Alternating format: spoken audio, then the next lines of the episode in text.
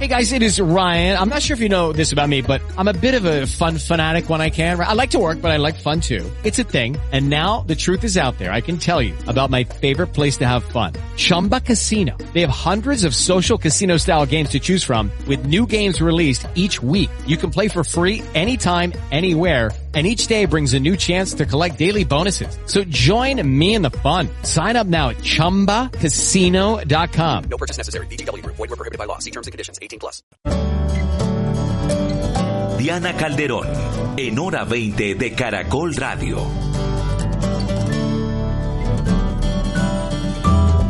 Son las 7 de la noche, 50 minutos, y antes de arrancar con el debate central de esta noche, Queremos hablar con Abraham Pinchao Cepeda, él es presidente de Azonal Judicial en Tuluá y miembro del Comité Municipal del Paro Nacional. Esto para hablar de lo ocurrido ayer en Tuluá y entender los efectos que este incendio provocó, acabando con casi todos los expedientes que reposaban en el Palacio de Justicia, que justamente ayer a esta hora ardía en llamas. Está ya con nosotros el señor Pinchao Cepeda. Muy bien. Entonces vamos, tiene un problema con Internet, según me cuenta Paulina Morales, nuestra productora general, así que nos vamos a iniciar eh, nuestro debate. Vamos a hablar hoy para entender 28 días después de este inicio del paro nacional cuál es la situación de orden público en el país pues ante el paso lento de diálogos y negociaciones se van presentando hechos de violencia muy delicados como el ocurrido ayer en Tuluá. También daremos una mirada al papel de las marchas del silencio en Cali, a su capacidad de convocatoria y significado y una opinión también un análisis sobre los resultados del viaje de la vicepresidencia a los Estados Unidos. María del Rosario Guerra, senadora del Centro Democrático, buenas noches, gracias por acompañarnos. Diana, usted muy buenas noches a los compañeros de este panel y a todos los oyentes. Gracias por la invitación. Thierry Weiss, empresario, columnista del Tiempo, gracias por acompañarnos también. Hola Diana, gracias por tenerme de vuelta, me encanta estar acá. Saludos senadora, saludos Juan. Juan Esteban Lewin, periodista, director editorial de La Silla Vacía, buenas noches. Muy buenas noches Diana, qué bueno estar acá de nuevo. Buenas noches a la senadora Guerra, a Thierry, gran columnista por demás, y a toda la gran audiencia de Hora 20, como siempre. Así es, nos ha sorprendido Thierry, ¿no? Increíble. Y nos vamos a esperar un momentico, Angélica Lozano, que ya también se está conectando. Mientras tanto, un poco de contexto, ver un poco este escenario del estallido social, de los reclamos legítimos, de la protesta pacífica, producto de acumulación de motivos que ya hemos hablado, y esta sensación de muy buena parte del país que es de una sensación de desgobierno y de caos que se apodera de algunas ciudades o regiones. A casi un mes después de una jornada de movilizaciones este miércoles, distintas organizaciones han registrado cifras de horror en las más de 9.000 concentraciones que reporta el Ministerio de Defensa. Según la ONG Temblores, se han registrado 43 homicidios, 3.155 casos de violencia policial, 595 intervenciones violentas. La Fiscalía habla de 129 desaparecidos. La Defensoría reporta 239 vulneraciones a los derechos humanos y organismos como Human Rights Watch aseguran que hay al menos 61 denuncias creíbles sobre muertes durante estas manifestaciones. Y este panorama de Dorol y de espiral de violencia a la que estamos entrando, pues se vio anoche, se vio anoche cuando vimos el Palacio de Justicia de Tuluá en llamas. Eh, también la quema de la alcaldía en Jamundí, la toma de patios de tránsito en varias ciudades o los ataques directos a almacenes de cadena. En fin, está ya con nosotros, eh, entiendo, creo que ya ha conectado su, su internet. Abraham Pinchado Cepeda, ¿me escucha? Todavía no, si no es posible, eh, la conexión por vía Zoom también lo podemos tener por vía telefónica. Paulina, mientras tanto saludo a Angélica Lozano. Buenas noches, Angélica, gracias por estar con nosotros. Un gusto estar con ustedes. Me avisan entonces cuando tengamos a el doctor Pinchao Cepeda. Y en medio de todo eso también una serie de problemas muy graves con las misiones médicas. Hoy, por ejemplo, en Usme las atacaron 80 heridos al final de la manifestación, con lo cual pues estamos en una situación bastante, bastante delicada.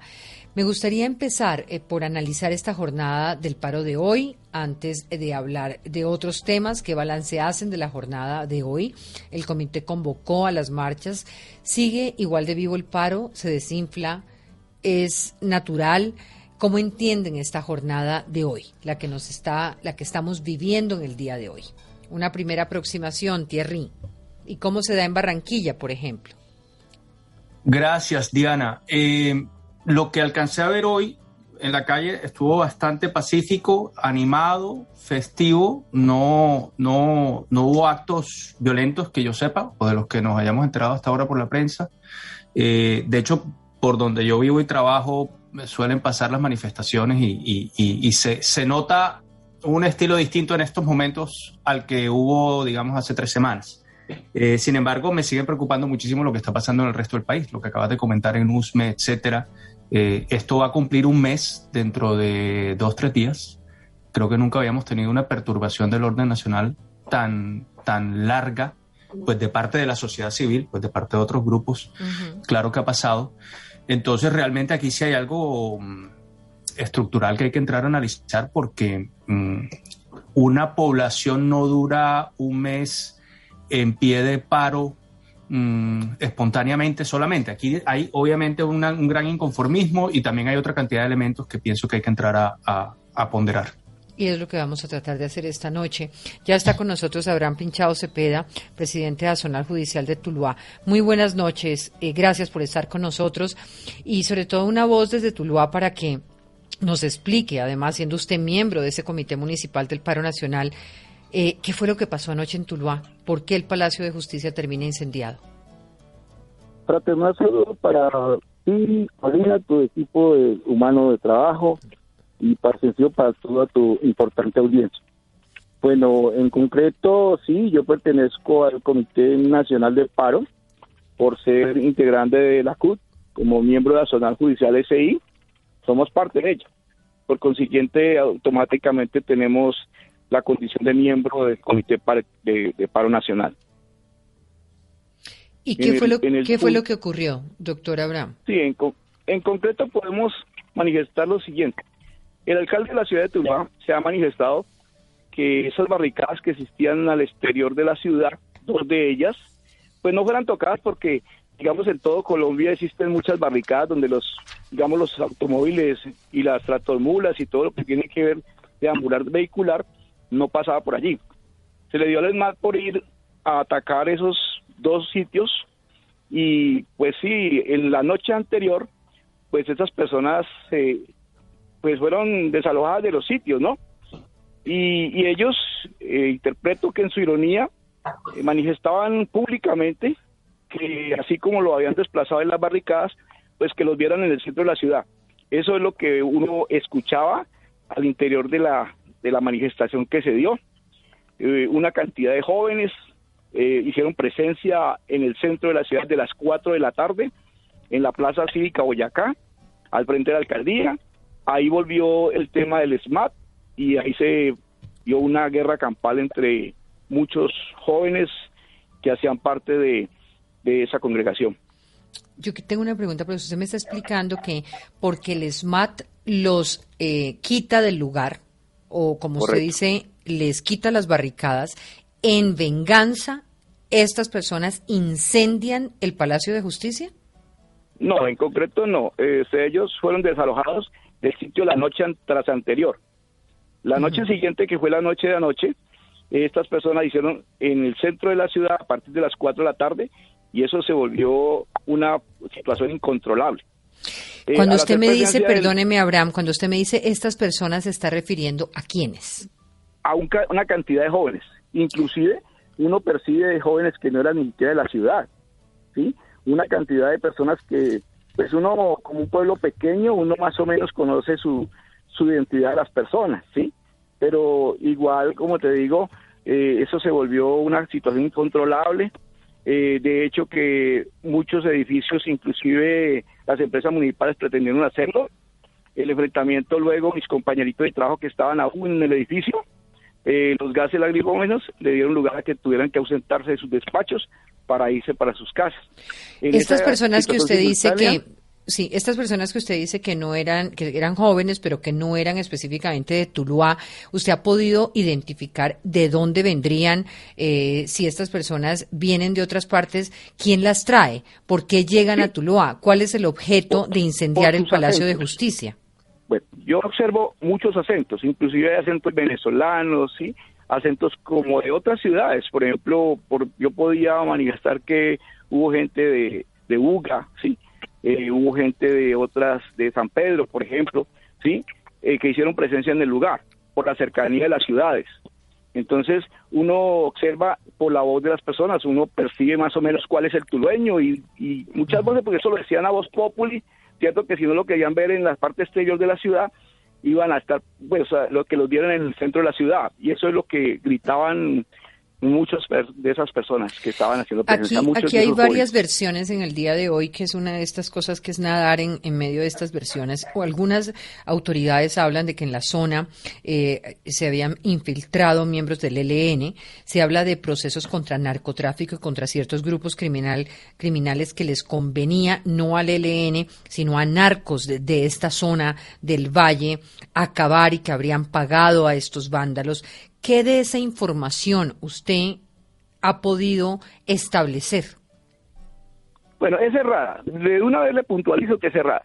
En primera situación es que los narcotraficantes, los capos que han habido aquí en Tuluá, han sido ca casi por lo regular juzgados en la ciudad de Bogotá, generalmente, o en otras ciudades como, como Cali inclusive.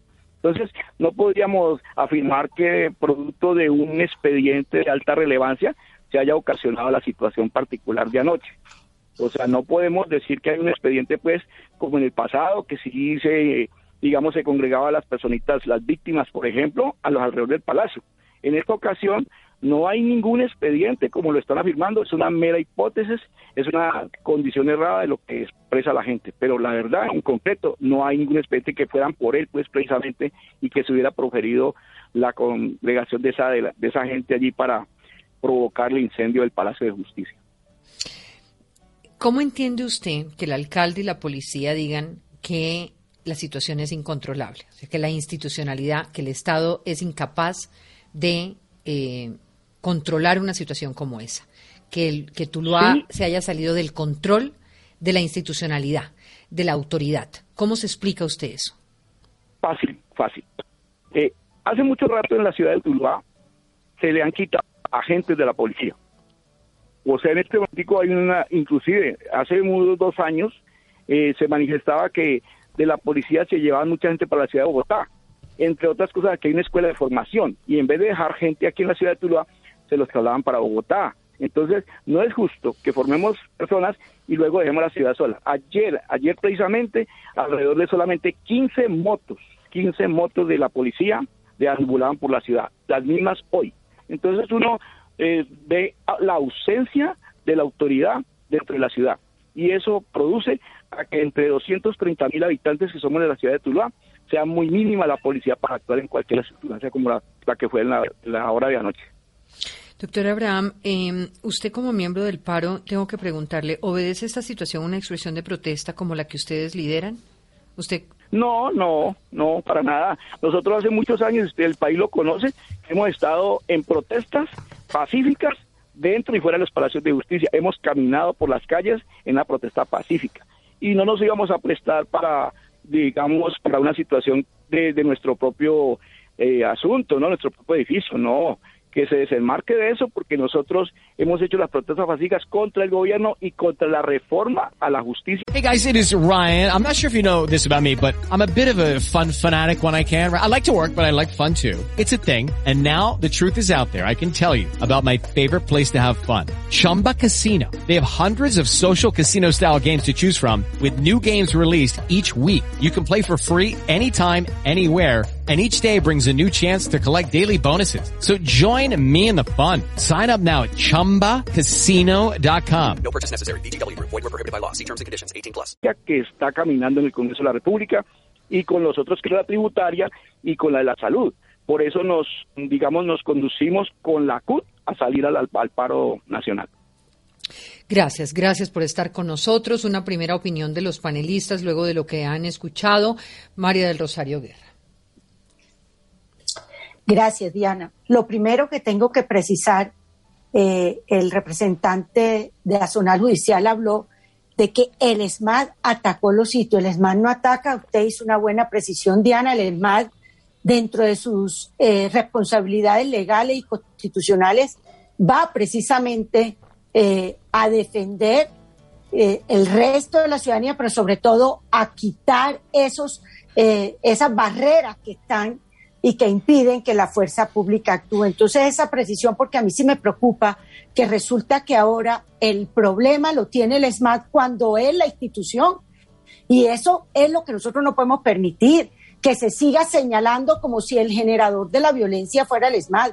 No, el ESMAD es el llamado a protegernos, a defendernos e incluso a ustedes, aquellos que marchen pacíficamente. Entonces, no podemos confundir quiénes son los generadores de la violencia con los llamados a defender, a recuperar el orden y la seguridad. Que si alguno de los miembros de la policía se extralimita, estarán las investigaciones del caso. Eso era lo primero que quería mencionar. pero, pero ahí también tengo que hacer una precisión, María del Rosario, porque yo no le entendí a Abraham que, eh, que esta violencia la haya provocado el SMAT. Yo creo que él narró eh, eh, trató de hacer una línea de tiempo entre lo que había ocurrido.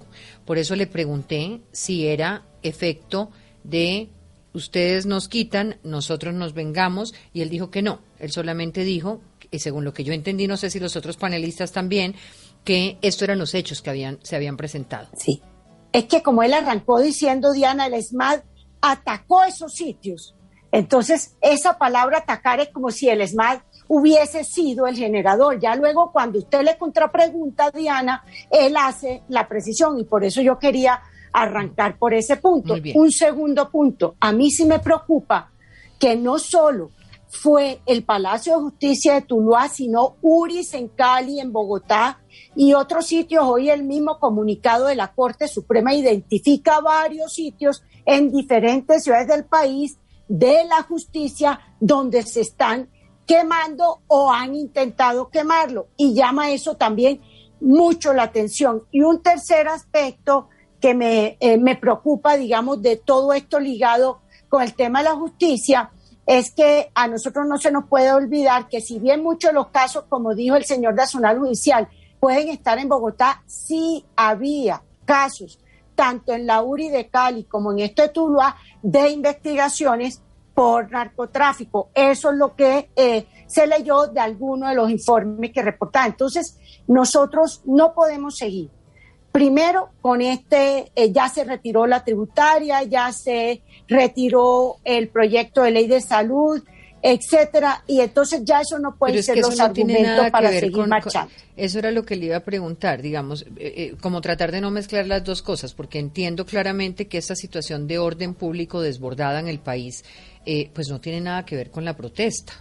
Eh, y aquí es donde quiero entender que es un poco lo que Thierry ha dicho, si un país logra mantenerse un mes en protesta sin que se estén presentando estos hechos como los que se están presentando, es porque tenemos que entrar a analizar otras dinámicas que están apareciendo en este escenario.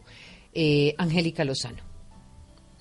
Sí, es una, es una mezcla de todo. Por ejemplo, mañana es el tercer debate de la reforma a la justicia de la que habla el, el señor de Azonal pero un, paro tan largo, eh, tan espontáneo, sin articulación, eh, se suma toda clase de cosas. Hoy en USME hubo por lo menos cuatro eventos distintos que se agrupan. Cuatro de la mañana, los transportadores del provisional, de cuatro de la mañana al mediodía. Hoy no pudo salir la gente de USME a trabajar. Bloquean el Transmilenio, 100, 200 personas y pueden perjudicar a cientos de miles de personas que no pueden llegar a su trabajo y se suma con otros fenómenos y terminan correteándose todo el día y bloquean, hay heridos, sobre todo por gases, por piedra, hay ambulancias que no pueden llegar porque con cuatro bloqueos, ¿cómo llega la gente? Si llega a haber un herido de gravedad, no puede entrar.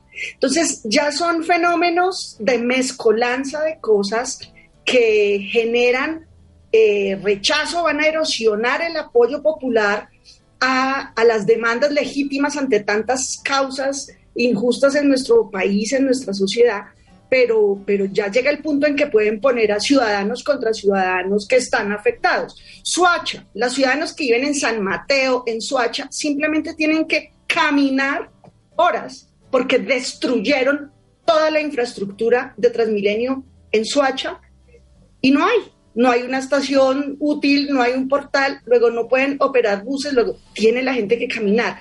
Eso va a deteriorar el, apoyo ciudadano, donde resalto, por supuesto, que hay muchas causas eh, que ameritan y que qué valiosa la, la expresión ciudadana y pacífica, pero, pero la dispersión de temas, de agenda, eso que pasó en Tuluá, pasó en Jamundí hace ocho días y no fueron ni siquiera los jóvenes de, del paro. Dicen personas en las que creo del gobierno de Jamundí que ya es la politiquería local de quememos planeación, quememos tesorería, quemaron la alcaldía quemaron archivos estratégicos que tenían copia digital virtual, pero ya es una mezcla. Los mismos chinos que estuvieron en el paro, en la carretera, llegaron a la alcaldía a decir, nosotros no fuimos. Allá también dicen que era gente externa. Entonces, en el desorden, pues muchos pescan y, ganancia de pescadores y se, y se va dispersando eh, una, unas reclamaciones sociales y donde no hay interlocución ni vocería, que obviamente desborda el comité del paro. Hoy en la Comisión Primera tuvimos una sesión dolorosísima con empresarios y comunidades de Nariño, Cauca y Valle para llorar, para llorar por los efectos de los bloqueos en la convivencia, en la cotidianidad, en la no solo en los negocios, los campesinos, de modo que mucho positivo pues por la removida social, pero también unos efectos adversos que se van a ir degradando en, encontrones por los que nadie responde, como los de Tuluá, como los de Jamundí o como los que puede pasar hoy. Las ambulancias no pueden pasar, pues se puede morir alguien sin atención. Juan Esteban. Yo creo que lo que señala la, senadora Lozano es muy importante y es esta diversidad de, paros, si se quiere hablar, de manifestaciones distintas que hay, que hacen tan complejo evaluar la situación, entender además para dónde va. No, aparte de lo que hemos visto es cómo se encienden diferentes ciudades o municipios uno tras otro. ¿no? En Barranquilla, por ejemplo, Thierry nos contaba hace un rato hoy, estuvo muy tranquilo, como ha estado en general, pero el día del partido de la Libertadores todos vimos lo que pasó bueno, son como estallidos en momentos que tienen que ver también con esta diversidad que hacen muy difícil evaluar y también encontrar como un, manejo adecuado, que desbordan a cualquier em, no, capacidad, digamos, de una institución como la policía. Sin embargo, yo creo que eh, más allá de esa diversidad, de esa dificultad, yo creo que aquí hay un elemento fundamental que siento que no está lo suficiente en el debate público que yo pondría sobre la mesa y es la importancia de rescatar no solo el ejercicio de la fuerza, sino sobre todo la legitimidad con la cual se ejerce esa fuerza. Esa legitimidad se construye eh, eh, ¿no? ejerciendo la fuerza como debe ser, eh, ¿no? de manera proporcional en los casos en los que se debe, pero también impartiendo justicia pronta y efectiva cuando hay abusos como en estos terribles asesinatos que hemos visto eh, y demás. Y yo siento, por lo tanto, que esto conecta un poquito, que es algo obvio para decirlo, pero que siento de nuevo que no está en el debate, hasta dónde lo que ha hecho en, digamos, episodios como el de Javier Ordóñez, el horrible asesinato de Javier Ordóñez en manos de policías y la lentitud de la justicia en general de mostrar un resultado frente a eso, eh, es parte del caldo de cultivo de esto que ocurre. Se ha hablado mucho de lo que pasa que también es cierto, digamos, porque estamos hablando de una cuestión, así como hay muchos actores, muchos factores también, ¿no? El problema social que tenemos de los ninis, los jóvenes que no tienen ni estudio, ni trabajo, ni oportunidades, en parte son esos mismos jóvenes que le tienen miedo o, o inclusive odio o inclusive problemas directos ya hay personales incluso con policías de lugares específicos. En la medida en que no construyamos una legitimidad mayor para la policía, y por eso es tan importante una reforma que la refuerce, ¿no? que la haga mejor, más cercana al ciudadano y también capaz de ejercer aquello para lo que está llamado a hacer, pues es más, mucho más difícil resolver este tipo de situaciones donde hay tantos, de nuevo, tantos actores locales, nacionales y demás, y, ¿no? esta mezcolanza que decía la, senadora Lozano. Creo que la senadora Guerra quiere hablar. A mí me parece muy importante tener en cuenta es este punto de la justicia, porque me sigue preocupando exactamente y yo he tenido como ese punto que, plantea Lewin y es como, eh, y por eso decía, nadar entre todas estas versiones y posibilidades, pues lo único que hace es terminar por dañar aún más la posibilidad de encontrar soluciones y de tener una comprensión sobre lo que nos está pasando. Eh, con lo cual mezclo esto un poco, hasta qué, hasta qué punto el discurso político impide además eh, no tener unas claridades concretas eh, y unas responsabilidades concretas desde lo judicial. Gustavo Petro decía hoy que estamos ante terrorismo de Estado. El gobierno dice que estamos ante un intento de desestabilizar el gobierno y de atacar a la fuerza pública. Eh, luego, Rafael Guarín dijo que la gente de la primera línea era una, de, una organización delincuencial. Entonces, nos movemos todo el día en una serie de eh, posiciones ideológicas además o de narrativas en las que posiblemente muchos creen, pero en los que no hay una justicia que nos diga realmente estas criminalidades cruzadas que están dentro del paro, que están dentro del paro. Eh, ¿Quién las va a judicializar? ¿Quién, no, quién nos va a decir cuáles son? Eh, ¿Por qué están funcionando en las ciudades capitales y en, las, y en los municipios? ¿Cuál es el papel de las alcaldías locales? ayer era una situación absolutamente increíble a esta hora que no aparecía el comandante de policía de la zona, no aparecía el alcalde. Es como que en ese momento en que el vandalismo se toma o esta criminalidad se toma las calles, las autoridades no aparecen y no aparecen a cumplir con el ejercicio legítimo de la autoridad. María del Rosario. No, Diana, yo quería reafirmar lo que decía Juan Esteban sobre la importancia de la legitimidad de la autoridad. Y lo digo por un hecho ayer en la Cámara, en el Congreso. Si nosotros, que somos funcionarios públicos, que tenemos una responsabilidad superior, no damos ejemplo de respeto a la autoridad, ¿cómo vamos luego a exigirle a terceros, a los ciudadanos que lo hagan? Entonces también hay para reafirmar que tenemos que iniciar por nosotros mismos, congresistas, de dar ejemplo verbal, eh, de, eh, de cualquier gesto que hagamos que afectemos la autoridad. Y segundo, yo comparto también con usted, hoy más que nunca la justicia tiene que dar resultados pronto, pronto porque así se están exigiendo. Por ejemplo, para el caso de las personas involucradas del SMAT, saber rápidamente si sí tienen responsabilidad o no, como por ejemplo este caso de la violación, que luego se encontró que no y la misma persona reconoce que lo había inventado. Pero como este en todos los casos, porque lo que no puede pasar es que pasen los meses y aquí no se sepa de un lado o de otro esa responsabilidad. Entonces esa legitimidad pasa, y comparto totalmente lo dicho por Juan Esteban, por el respeto, pero también por la acción rápida de la justicia. Claro, pero hay, casos de la justicia como el que mencionaba Juan Esteban Lewin, que ya no tiene por qué tener demora. Eh, como es el caso de Ordóñez, o como son otros casos. Entonces, este temor de la justicia para reconocer los abusos de la fuerza pública, porque reconocerlos creen que implica eh, un.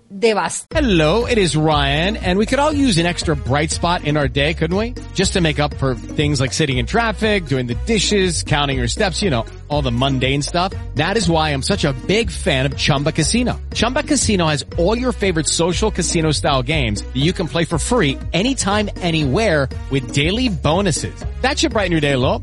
Actually, a lot. So sign up now at ChumbaCasino.com. That's ChumbaCasino.com. No purchase necessary. BGW. Void were prohibited by law. See terms and conditions. 18 plus. Lucky Land Casino. Asking people, what's the weirdest place you've gotten lucky? Lucky? In line at the deli, I guess? Aha, in my dentist's office. More than once, actually. Do I have to say? Yes, you do. In the car before my kids' PTA meeting. Really? Yes. Excuse me, what's the weirdest place you've gotten lucky? I never win and tell. Well, there you have it. You can get lucky anywhere playing at LuckyLandSlots.com. Play for free right now. Are you feeling lucky? No purchase necessary. Void where prohibited by law. 18 plus. Terms and conditions apply. See website for details. Para la institucionalidad. Cuando podría tener la lectura diferente es somos capaces de reconocer Claro. que esto ocurrió.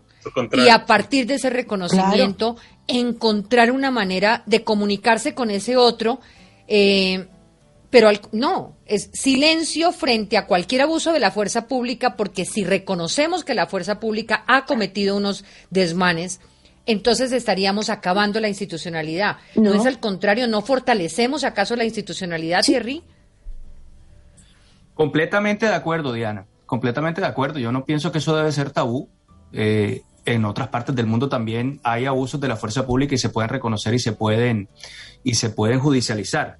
Eh, a mí me parece que esa parte está muy clara. Yo quiero mencionar una cosita, tiene que ver con lo que dijo Juan, y es que así como estamos haciendo ese énfasis en lo de la fuerza pública, a mí me preocupa que no se esté hablando lo suficiente de si se va a judicializar o cómo, los desmanes que han ocurrido de parte de los participantes del paro, que seguramente son una minoría los que han incurrido en violencia, pero las frustraciones que se están generando alrededor de este paro son muy grandes.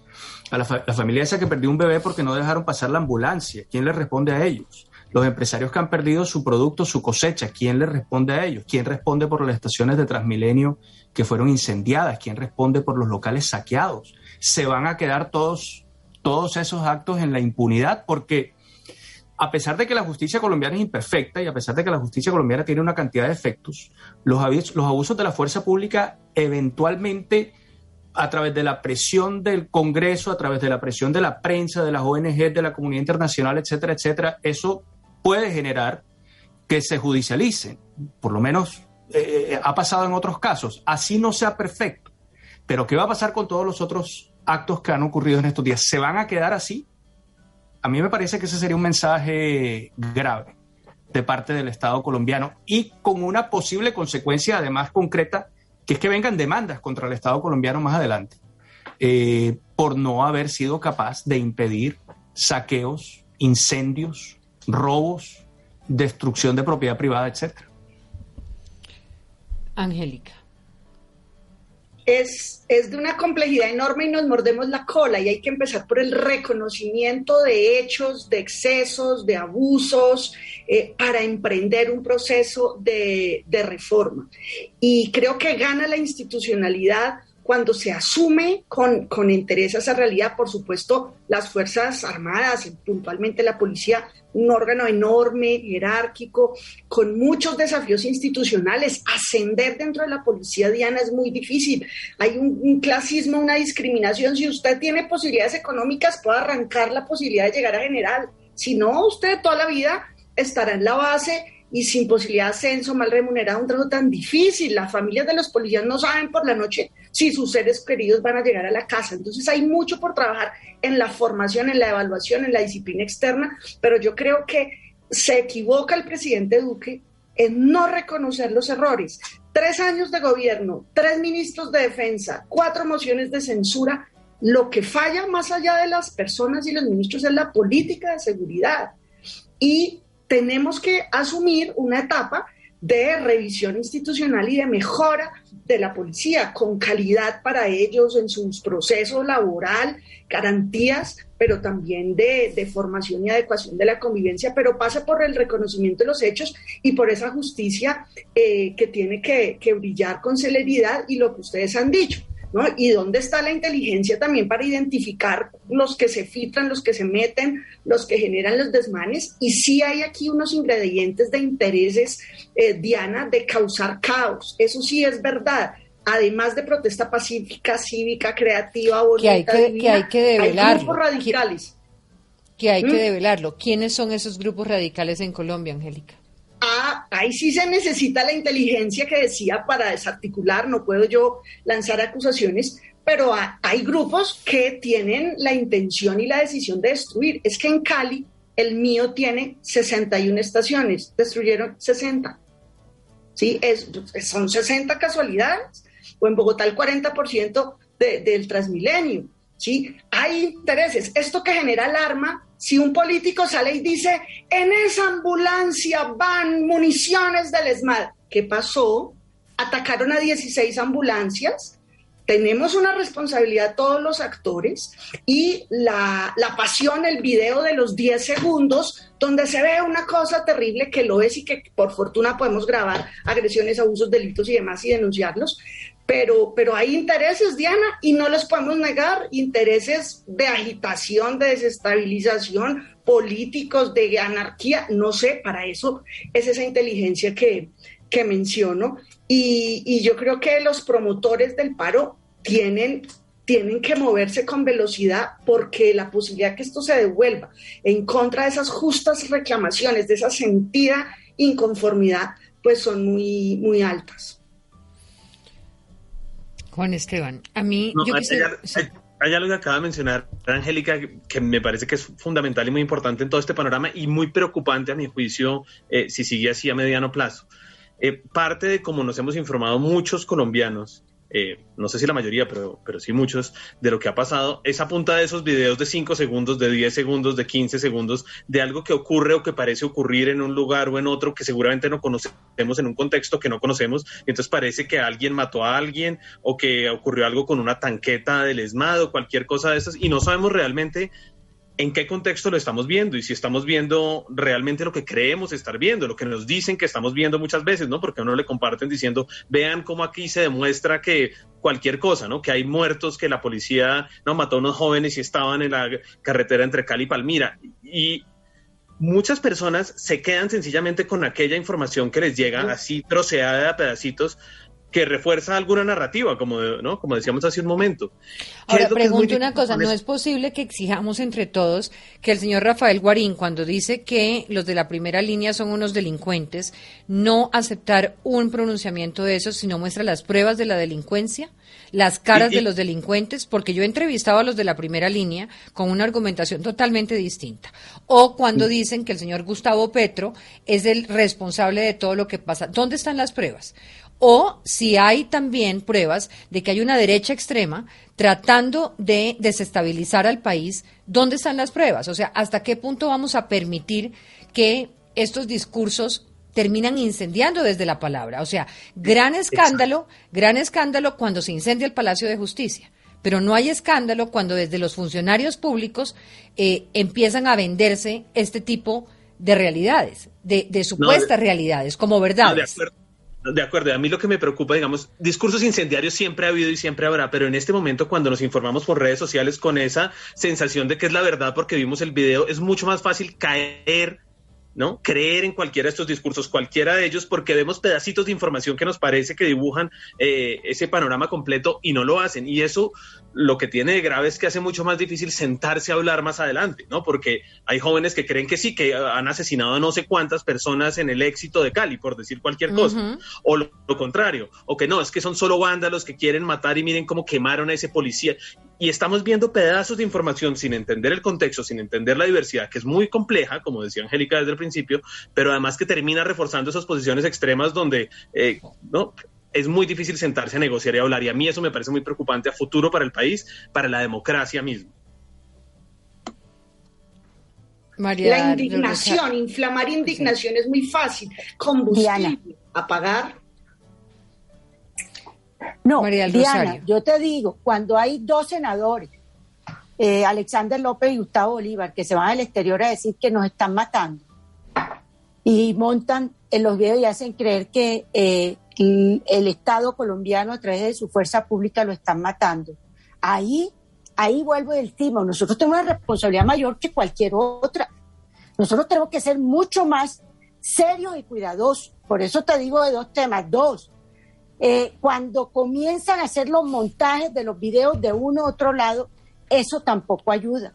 Por eso la labor también nuestra, de los medios, Mira la rectificación que hace poco tuvo que hacer el espectador de también tamizar la información que llega, es una responsabilidad que nos, que nos compete. Porque hoy todo el mundo está pendiente o del Twitter o de Instagram o eh, de lo que sale básicamente por los noticieros. Entonces nosotros, y yo quiero insistir en la labor nuestra como congresista, de la prudencia de la firmeza para denunciar cuando hay irregularidades, pero de la prudencia también de qué es lo que estamos transmitiendo, porque a mí sí me preocupa que está quedando el, Estado colombiano como un masacrador y un violador de derechos humanos en general.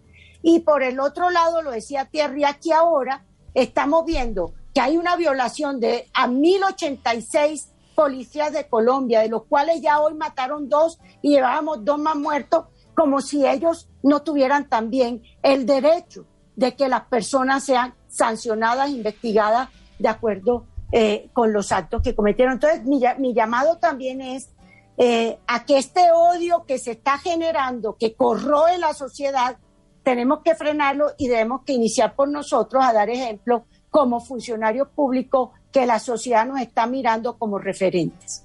¿Qué esperan ustedes de la mesa? Y bueno, una vez eh, ido este señor Miguel Ceballos, que ahora resultó candidato, eh, y llega el doctor Archila, eh, ¿qué esperar de esta mesa de mañana? De esta mesa que pues de- debería ya constituirse y dar unas garantías a la protesta. ¿Qué expectativas tienen ustedes de esa mesa? Thierry. Comie- Comienzo, Diana. No, a mí me parece que Archila es una persona muy seria. Yo tengo una muy buena opinión de él. Me parece una persona eh, perfectamente idónea si tal cosa existe para participar en una negociación de esas. Pues el, el- el perfil para esas cosas no, no está inventado, ¿no? Pero, pero me parece, pero me parece un nombramiento apropiado. Mis expectativas sobre el resultado de esa negociación sí son moderadas. No, no- no- no sé qué tanto se logra avanzar ahí, pero siempre y cuando se pueda desescalar esto, se pueda eh, desbloquear vías, se pueda eh, sobre todo ponerle fin a la violencia, pues, pues bienvenido lo, lo- lo- que haya que hacer y lo que se pueda hablar. Las exigencias del comité de paro, pues como todos sabemos, arrancan con un- un pliego bastante bastante tremendista que, que- que- que no da para, para muchos puntos de encuentro, pero creo que sí se puede rápidamente llegar a unas cosas mínimas como, como desbloqueos y, y- y- y- y ponerle fin a la violencia. Eh, en la medida en la que ellos tengan control sobre lo que está pasando en las calles, que eso tampoco, tampoco está muy claro, ¿no? ¿Qué, qué tanto le van a hacer caso al comité eh, las personas que están en la calle? Es una incógnita en este momento. Juan. Sí, yo estoy de acuerdo con Thierry en general. En general, pues es. Dada esta multiplicidad de actores y factores, es muy complejo que logre, que logre un impacto, pero en la medida en que hay actores que se vayan retirando, los que quedan pues son de un manejo más fácil, quizás para las autoridades, pierden seguramente fuerza, legitimidad. De hecho, en, en una pregunta, a la pregunta inicial, Diana, que creo que yo nunca contesté de cómo Mm. veíamos la Lo de jornada hoy. de hoy. Claro, eh, esta semana además hay dos jornadas, ¿no? Porque eh, el Comité del Paro Que ¿no? se cumple el viernes, dicho que hoy sí. y el viernes, y eso hace que pues, se dispersen los esfuerzos, pero además llevamos un mes y sostener un paro un mes es muy difícil para cualquier persona, ¿no? Incluso cuando uno habla con las personas, por ejemplo, de primera línea, que, están, que no están necesariamente para nada, de hecho, alineadas con el Comité del Paro, muchos cuentan cómo logran sobrevivir porque les llevan comida, no es fácil, ¿no? Es, es un esfuerzo, digamos, logístico, humano muy fuerte un paro así como también lo es eh, eh, responder a él. Em, y yo lo que veo es que el paro va bajando, va perdiendo esp- y además estos hechos eh, de vandalismo que se dan en el marco del paro, para no decir quién, quién los realiza, porque es tan complejo como hemos hablado, pues también van quitando un poco de todo cierta emoción, cierta ilusión, cierta esperanza con la que eh, eh, mucha gente sale, sobre todo a las marchas iniciales, ¿no? Es algo que hemos visto quizás en 2016, en 2018, además de los diferentes lados, como el paro como que va perdiendo un poquito eh, esa fuerza. Ahora, ya sobre resultados concretos de la mesa, eh, pues yo estoy como, creo que inclusive menos optimista que Thierry, que ya no noté poco optimista. Eh, pero puede que ocurran cosas, ocurran cosas interesantes y yo sí le doy la bienvenida a, que esté eh, Emilio Archila, que creo que es una persona que es de las pocas quizás que, que goza cierto prestigio y confianza, digamos, de las partes, ¿no? Que con su trabajo en pro de la implementación de la paz, si bien recibe críticas del lado y lado, también ha recibido reconocimientos del lado y lado y creo que eso es un aval ¿no? que ayuda eh, que por lo menos podría ayudar a destrabar esto.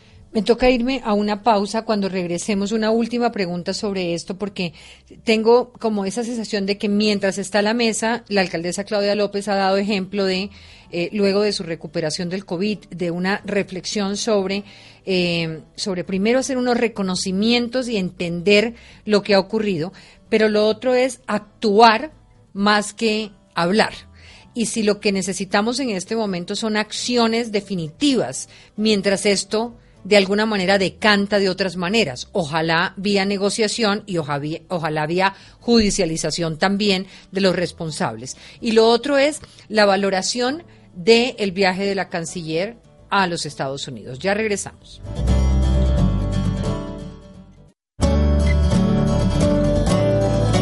Hora 20.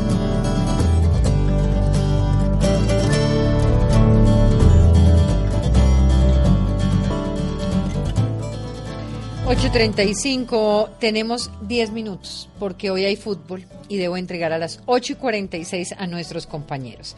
Así que cada uno escoja, ¿le parece? Si les planteo. Eh, la mesa versus las decisiones y la acción.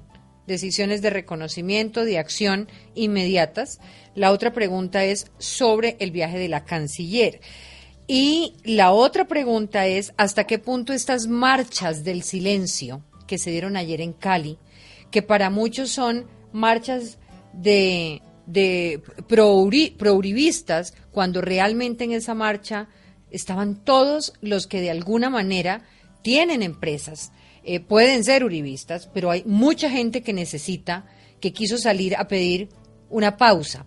Y ustedes decían, no me acuerdo cuál, Angélica decía, no puede llegar el momento en que estemos ciudadanos contra ciudadanos. ¿Hasta qué punto estas marchas pueden resultar siendo una especie de decantamiento distinto? Cada uno escoge sobre qué punto de estos que les he planteado en los últimos diez minutos o, sobre todo, si hablan corto y quieren pronunciarse. Empiezo por usted, María del Rosario.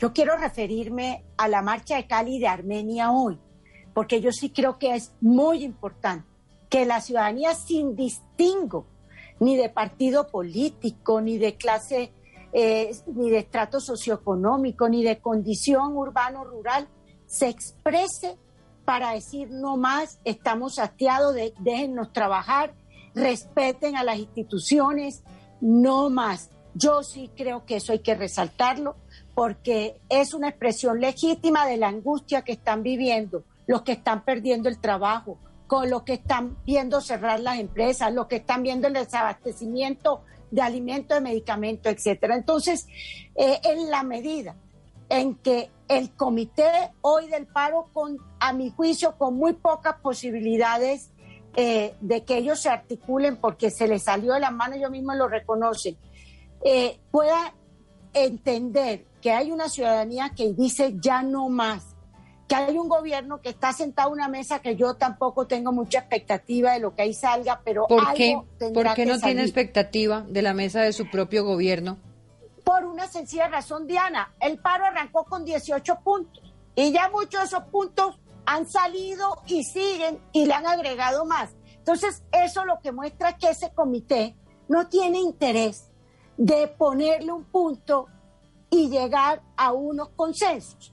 Entonces, cuando tú lo revisas, dice uno, bueno, arrancaron hablando de la reforestación, hay un programa claro de reforestar 180 millones de árboles. María Rosario, le hago una interrupción. Si el comité no tiene, no, cuando usted dice que ya el gobierno ha dado una cantidad de cosas, el otro día en un, plan muy interesante de negociar, de los puntos de negociación, el tema. Decían que uno de los grandes errores del gobierno era precisamente que lo que entrega no lo entrega en el marco de una negociación, sino que lo entrega a propósito por fuera. ¿Para qué? Para no cederle al comité del paro en el marco de una negociación sus pretensiones. Pretensiones que además deberían ser discutidas ahí, porque hasta qué punto realmente la matrícula cero como está planteada es la que se necesita. Entonces me pregunto si usted dice, ellos no están interesados, me pregunto, ¿está interesado el gobierno? ¿Por qué entrega eso por fuera de, los acuerdos? Excusa mediana, pero es que hay temas que vienen como política pública desde antes de desde antes de estos 18 puntos que pidió este comité. Claro, pero entonces, ¿por qué no coger esas políticas públicas y decirle al comité, aquí están, revisémoslas?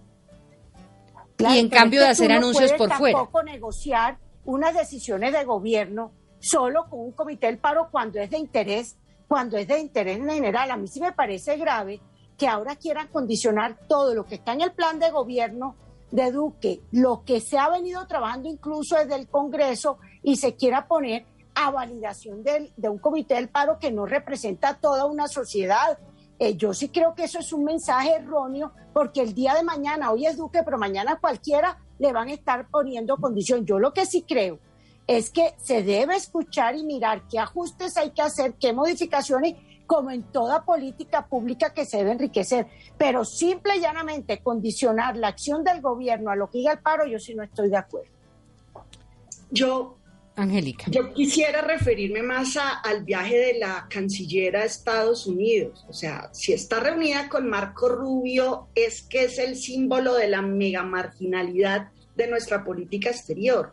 Yo quisiera, pagaría por haber escuchado la conversación con el congresista McGovern o con, o con el latino Juan el que es Juan Ramírez, Juan Sánchez, el de altísimo nivel que estuvo en el gobierno Obama, demócratas que saben cómo este gobierno y el Centro Democrático estuvieron en la campaña de Trump y que saben y reconocen la gravedad y pueden condicionar los recursos a que se reconozca y se reforme, por ejemplo, la policía.